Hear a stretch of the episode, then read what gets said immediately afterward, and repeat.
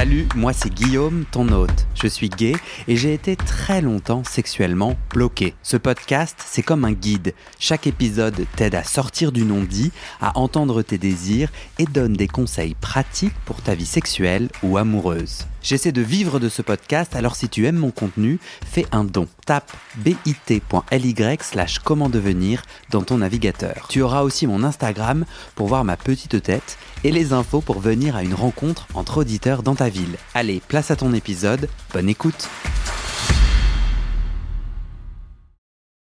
Vous écoutez la deuxième partie du témoignage de Chris. Tu te souviens un moment après moult conversations où le le, premier d'entre vous, la première d'entre vous a dit Pour moi, c'est oui. Enfin, pour moi, euh, je suis prêt à passer à la conception. Eh ben, c'est Marine qui m'a lancé le truc à un moment où je m'y attendais pas du tout. Enfin, qui m'a dit genre, euh, ah bah, en fait, on va essayer la semaine prochaine. Parce que en gros, elle m'avait dit, moi, je veux que ce soit. En fait, on s'était souvent dit euh, l'espèce de date un peu limite ou butoir euh, qu'on se met pour se lancer dans le projet, c'est ses 35 ans à elle. Pour des histoires aussi, je pense, d'horloge biologique. Euh, voilà, on va se dire qu'après 35 ans, ça va peut-être être plus compliqué et tout. Donc on s'était toujours dit à ses 35 ans. Et ses 35 ans, c'était l'année dernière au mois de mai. Sauf que je sais pas, à ce moment-là, elle vivait sa meilleure vie, elle était tout le temps en apéro, en extérieur, sortie et tout. Euh, moi, je venais de faire une rupture conventionnelle. Euh, je sais pas, on n'était pas du tout là-dedans. On était en mode, bah, pour l'instant, en fait, on kiffe. On reporte un peu le projet. On verra bien, peut-être, peut-être l'année prochaine. Et puis là, on s'est fait une, on a prévu de se faire une semaine de vacances, donc entre Noël et le Nouvel An. Euh, on était en Bretagne et en fait, c'est juste avant de partir où elle me dit, en fait, ça va être ma période d'ovulation. On est une semaine ensemble. Je me dis que c'est le bon moment alors on va tester, on va essayer. Et moi j'étais là genre, ah, ah ben moi je m'attendais, je croyais qu'on allait commencer ça plutôt euh, l'été prochain. Euh, et j'étais là genre, bon bah ok d'accord, euh, c'est parti, ça marche. Je lui dis mais t'es sûr? Parce que là si ça marche, ça veut dire qu'en septembre on a un enfant.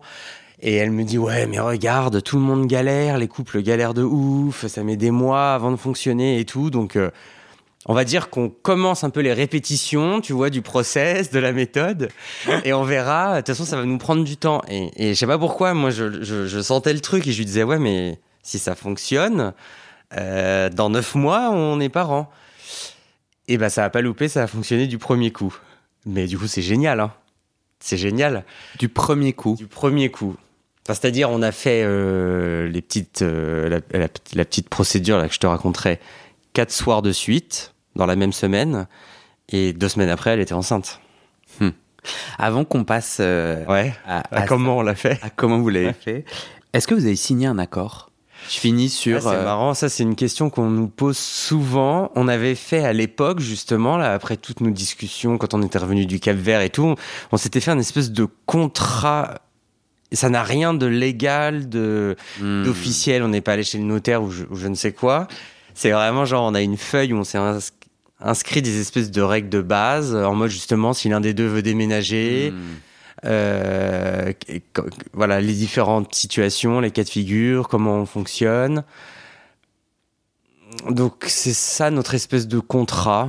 Vous aviez à un moment donné rédigé. Oui. Et vous l'avez tous les deux signé. Ouais, elle l'a. Un jour. Oui, elle l'a encore, c'est drôle, elle l'a ressorti là il y a pas longtemps. Elle me dit, ouais, j'ai retrouvé notre petit contrat. Bah écoute, pour l'instant, à part que je suis au chômage et que j'ai pas de CDI, euh, ça marche. Ça marche. Mais euh, il a rien de vraiment, bah, il a rien d'officiel. Hein. Euh, j'ai un, contrat moral, je crois. Ouais. vous êtes rencontré comment avec Marine? On s'est rencontré par une très bonne pote à moi de la fac. qui, lors d'une expérience professionnelle, a rencontré Marine. Donc moi, ma très bonne pote, c'est Pauline. Ouais, hmm. pote de pote. Et qui m'a présenté Marine euh, un jour, on est allé voir un match à Roland Garros euh, il y a 10 ans. Ah ouais, pote de pote depuis 10 ans. Ouais. À ton avis, Marine correspond à quels critères qui sont essentiels pour toi pour te projeter dans, dans cette famille?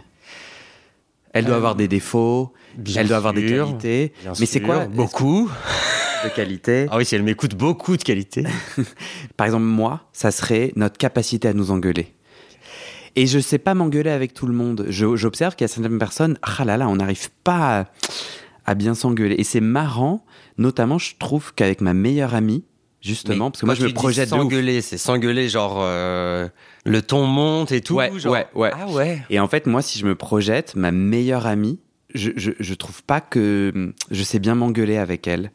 Bon, Ah ouais. Petit Laïus, euh, toi, il y avait des éléments comme ça, euh, comme moi et le conflit, où tu te dis, non mais tu vois, si je devais vraiment choisir des éléments clés pour faire famille avec euh, Marine, c'est ceux-là. Alors, et c'est marrant parce que c'est plus, c'est limite plus des éléments. En fait, c'est des éléments où plus moi je me dis, elle peut être. euh, Enfin, je la vois très bien comme coparent avec moi. Là, je suis pas sûr. euh, Est-ce que ça va être, euh, euh, je sais pas, est-ce que je la vois avec un instinct maternel ou je sais pas quoi. De ce que je vais te répondre, c'est plus.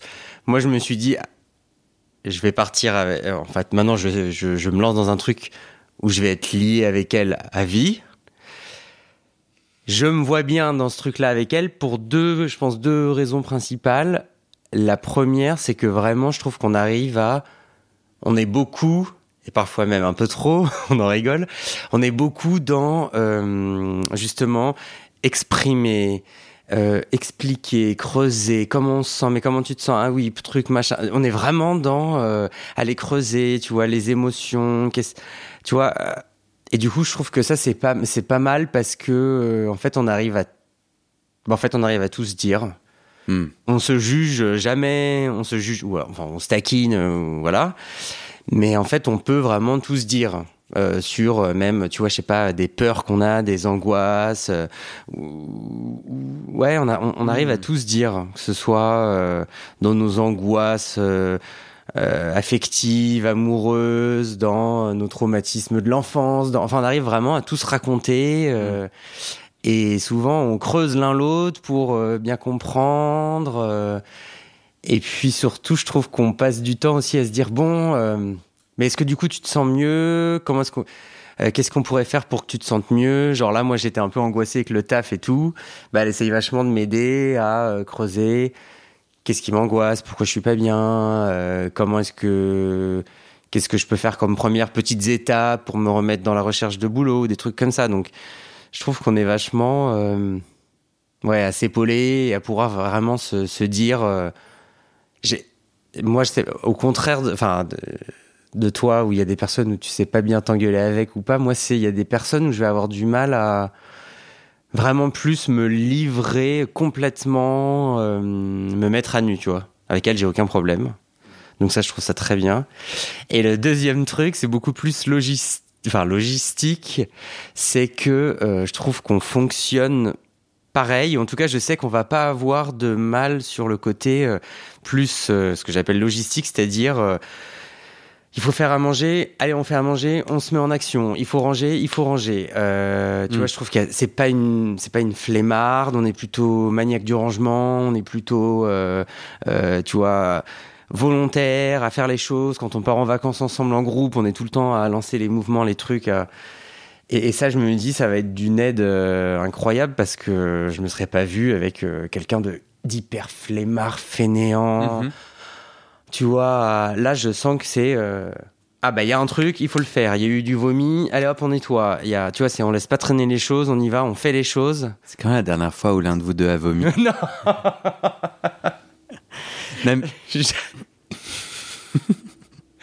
Non, mais je- l'un devant l'autre, jamais.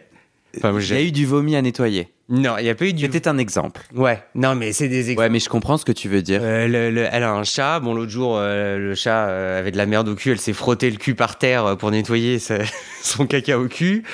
Bon, bah, c'est pas, elle laisse traîner. C'est vraiment tout de suite, allez, hop, je change, Ouais. je nettoie, Ouais. je truc. Ah, il y a ça. je- Et, et du coup, ça, je me dis, putain, c'est cool parce que je sais qu'on fonctionne pareil. Genre, on ouvre le frigo, il y a plus grand chose. On se dit, allez, on fait les courses, on y va. On fait la liste des courses. Enfin, ça, j'aime bien parce qu'au moins, je me dis, euh, on, on fonctionne euh, quand même un peu de la même façon. Et c'est pas mal, je trouve. Hmm. Pour le vraiment, le, tu vois, le, au jour le jour, dans ce qu'on va devoir vivre, parce qu'en fait, ça va être des actions en permanence. Il faut le changer. Il faut Ouais. donner le bain, le biberon, le truc, laver un machin, faire une machine. Et ça, je trouve ça pas Ça mal colle bien. qu'on soit tous les deux euh, assez réactifs là-dessus et que ça colle bien. Ouais. Toujours dans euh, avant de passer euh, l'accord, est-ce que tu t'es penché sur ce que la loi dit? Ouais. Tu t'es penché sur c'est quoi tes droits, c'est quoi ses droits Oui, je m'y suis penché, mais assez récemment. J'imagine que la loi n'est pas faite pour ça. Eh ben non, en fait, juste, enfin, la loi n'est pas faite pour ça, donc oui, ça peut être cata. Euh, en fait, nous, on est dans un schéma. On pourrait très bien être un couple hétérosexuel homme-femme qui vont avoir un enfant. Les deux parents vont le reconnaître et du coup, on est en fait, je pense, dans l'un des schémas les plus simples. Ok. On n'est pas paxé, on n'est pas marié, mais on va. hum, Et, j'ai même déjà fait une reconnaissance anticipée. Ce qui fait qu'en tout cas, à la naissance, elle, de fait, euh, c'est la mère. Et moi, je vais tout de suite à la mairie dire je suis le papa. Hmm. Donc en fait, euh, c'est très simple. Il va porter nos deux noms de famille et. Mhm. Et euh, aux yeux de la loi, il a une maman qui est Marine et un papa qui est Christophe. Dans quel ordre les deux noms de famille? Ah, ça c'est drôle. On s'était dit. Parce qu'on en avait un peu rien à foutre, je pense, tous les deux. De... Enfin, c'était pas en mode euh, un truc de fierté, je veux absolument qu'il porte mon nom et tout. Donc on s'était dit, bon, on va faire très simple, on fait un peu au pif. Si c'est une fille, il aura d'abord ton nom de famille à toi et le mien ensuite. Et si c'est un garçon, c'est mon nom de famille à moi et, et le sien. Du coup, c'est mon nom de famille et ensuite le sien. Toujours dans avant de dire oui, est-ce que tu t'es penché sur ta belle famille? Tu vois, est-ce que tu t'es dit oulala, donc du coup, euh, tu vois, là je reviens de- d'un week-end avec une pote qui a deux enfants en bas âge, et en, en tout cas tous mes potes qui ont des enfants, le- les grands-parents, c'est une clé Ouais. qui ouvre énormément de portes. Oui. Le, le sommeil, tel. Non, mais vraiment, quand tu as des grands-parents disponibles, en forme et qui peuvent t'aider, ça change tout. De du coup, la belle famille, en fait, que tu sois amoureux ou amoureuse ou pas, joue un rôle. Est-ce que tu t'es penché sur ça Et rappelle-toi, ils vont peut-être t'écouter. Attention à ce. c'est ce que je me suis dit. Non, non, mais je vais, je vais sans, sans, sans filtre. Euh, je pense que ça fait aussi partie du fait de, de l'équation qui fait qu'on s'est dit euh, ça peut fonctionner. C'est parce que je connais bien sa famille, euh, ses frères et sœurs et, et ses parents.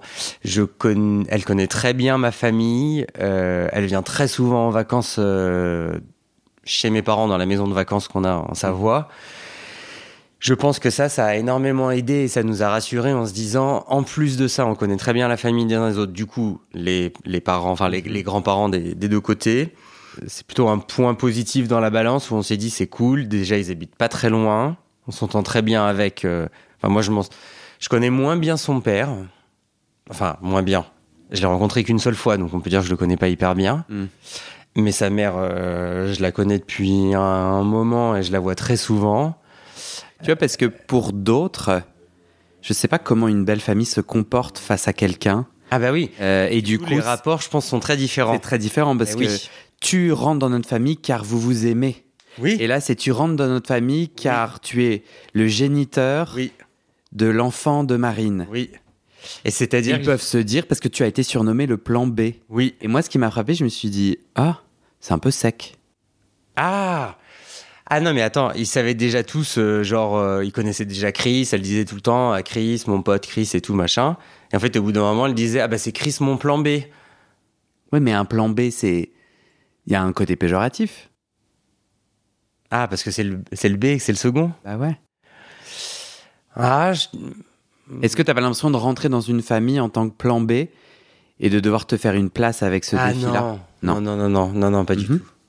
Non, non, franchement, pas du tout. euh, Tu vois, en gros, sa mère Oui, rêvant du prince charmant pour elle euh, et, et pensant euh, tout Ouais. un tas de trucs qu'elle ne vous dit pas et, et du coup euh, sous-entendant que toi t'es pas vraiment le père. Oui, alors, je vois très bien ce que tu veux dire, et, c'est vrai, c'est effectivement ta raison.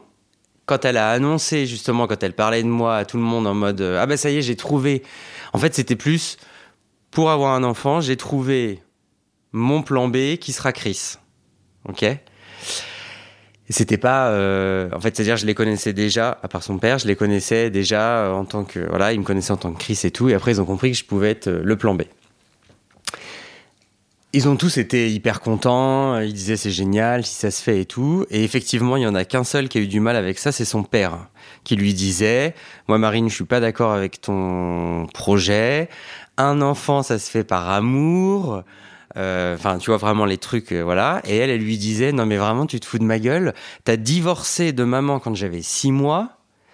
Euh, il a eu trois femmes, en tout cas trois femmes avec lesquelles il a été marié. Et en fait, il n'a fait que à chaque fois, en fin de relation, de les tromper avec la future, enfin avec la prochaine nana. Euh, souvent en plus quand elles étaient enceintes ou quand elles venaient d'accoucher. Euh, donc elle lui disait, mais vraiment, est-ce que tu te fous pas un peu de ma gueule et c'est pas un peu hypocrite ce truc de me dire, euh, ça se fait euh, par amour quand tu, en fait, toi, euh, trouvais une autre nana quand ta femme était enceinte ou quand tu divorçais quand l'autre avait accouché de six mois. Donc elle lui dit, excuse-moi, mais bon, tu vois. Hmm. Si t'enlèves l'aspect sexuel à l'amour, Oui. est-ce que votre enfant, il n'est pas fait dans l'amour? Et Tu vois, est-ce que Marine, c'est plus une meilleure amie, c'est un peu plus maintenant? Est-ce qu'il n'y a pas quand même un truc d'amour de, y a pas, Est-ce qu'il n'y a pas un truc de l'amour dans ce que vous êtes en train de créer? Si, pour moi c'est sûr.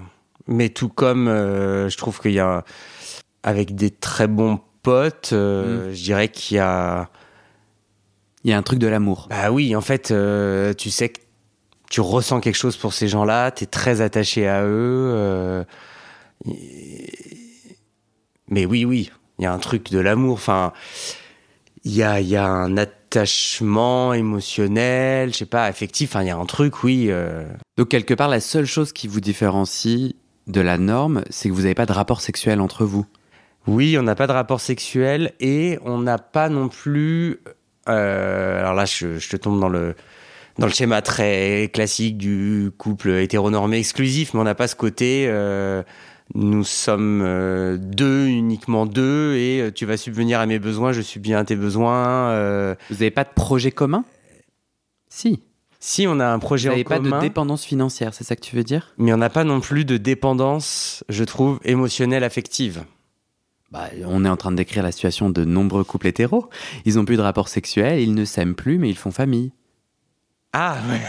C'est tout à fait normal, hein, Christophe.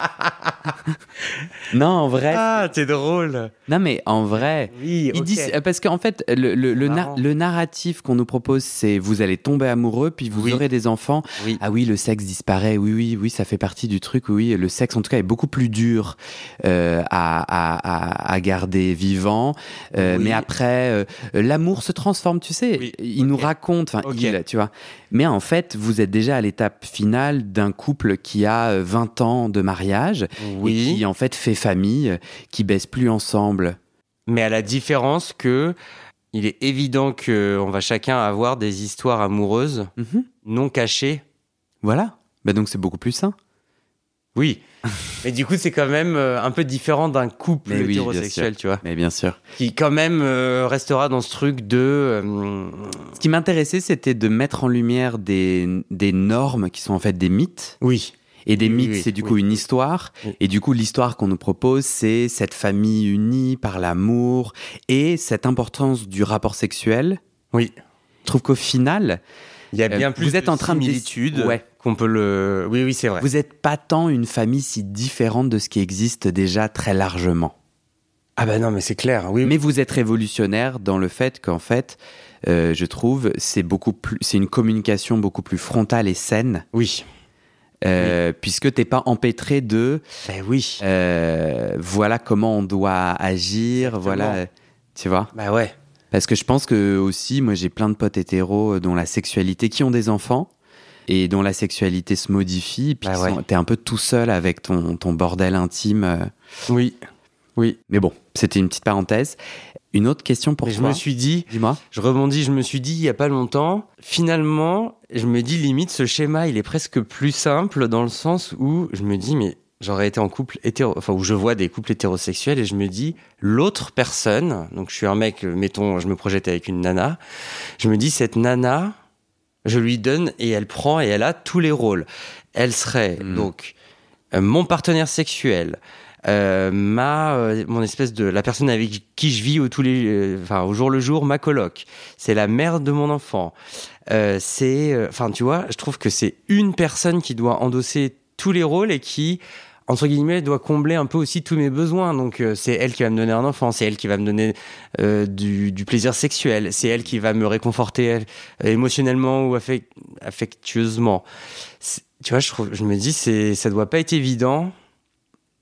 Alors que là, je ai dit, il y a un truc plus simple de, bah, Marine, c'est ma pote et c'est aussi la mère de mon enfant. Et puis à côté de ça, bah, on aura euh, un mec chacun avec qui euh, on aura euh, euh, une relation amoureuse, euh, sexuelle et tout. Enfin, tu vois, je trouve que c'est- peut-être plus simple en fait euh, que de faire endosser. Je trouve que c'est une pression euh, en fait dans un couple euh, entre guillemets classique Mhm. pour endosser tous les rôles.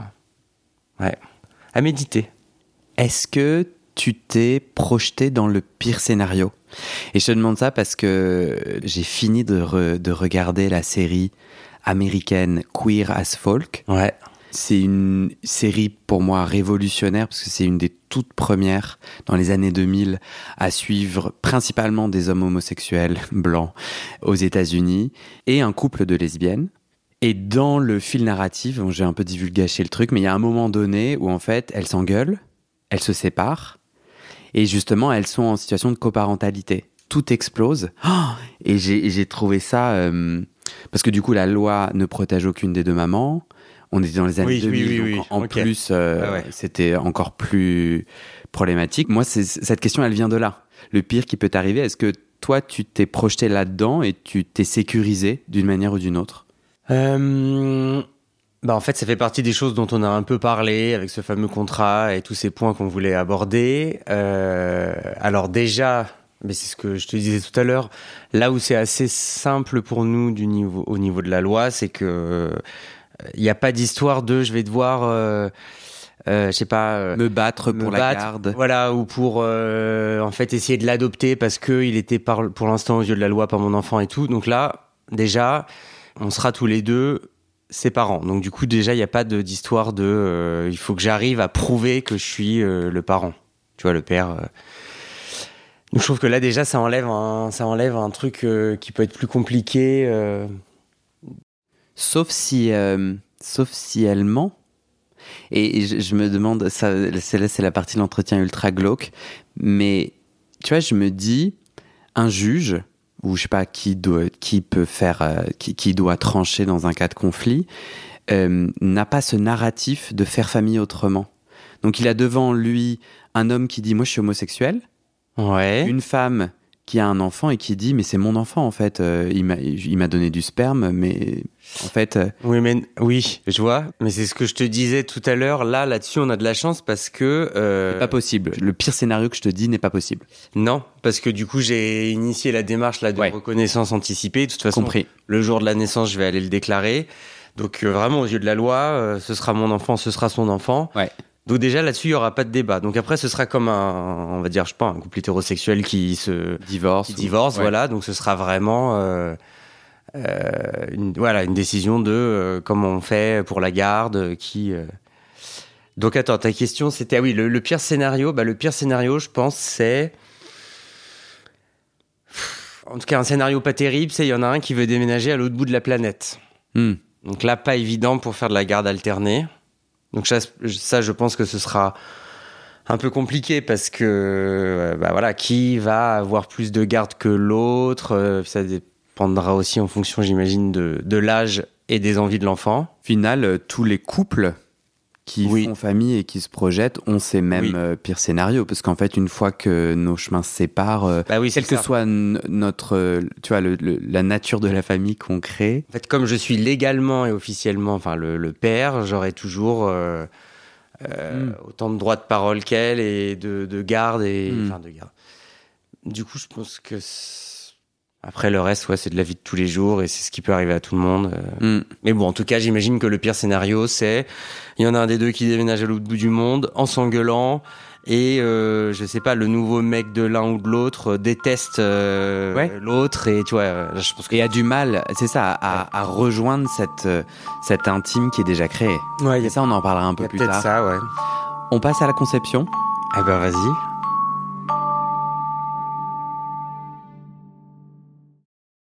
Et c'est la fin de cet épisode. Il y a plus de 130 épisodes à découvrir sur ce podcast. Ça fait beaucoup, alors je t'ai rangé les épisodes par thème. Conseils sur la sodomie pour ne plus avoir mal ou comment bien faire son lavement.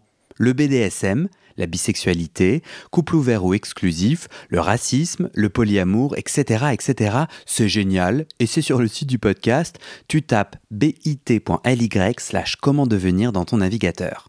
Ah, une dernière chose, ne t'en va pas, si tu aimes mon contenu et que tu veux que ça continue mais tu ne peux pas devenir un des 400 en me soutenant financièrement, tu peux m'aider en quelques clics. Écoute bien. Il te suffit de cliquer sur s'abonner ou suivre sur la page du podcast dans ton app d'écoute et de mettre 5 étoiles. Ces petits clics qui te prennent 5 secondes, ça fait vraiment une grosse différence pour le futur du podcast. L'algorithme se met à pousser automatiquement le podcast à plus de gens. Ça me permet alors de trouver les prochains témoignages et des potentiels futurs donateurs, donatrices. Et j'ai pas beaucoup de temps pour arriver à l'équilibre financier. Tant que j'ai pas trouvé 400 personnes qui donnent chaque mois, je dois utiliser mes économies et ça ne va pas pouvoir durer. D'ailleurs, pour devenir un ou une des 400 et faire un don pour que le podcast continue, va sur le site du podcast. C'est toujours le même lien bit.ly slash comment devenir. Merci pour ton aide et à très bientôt dans tes oreilles.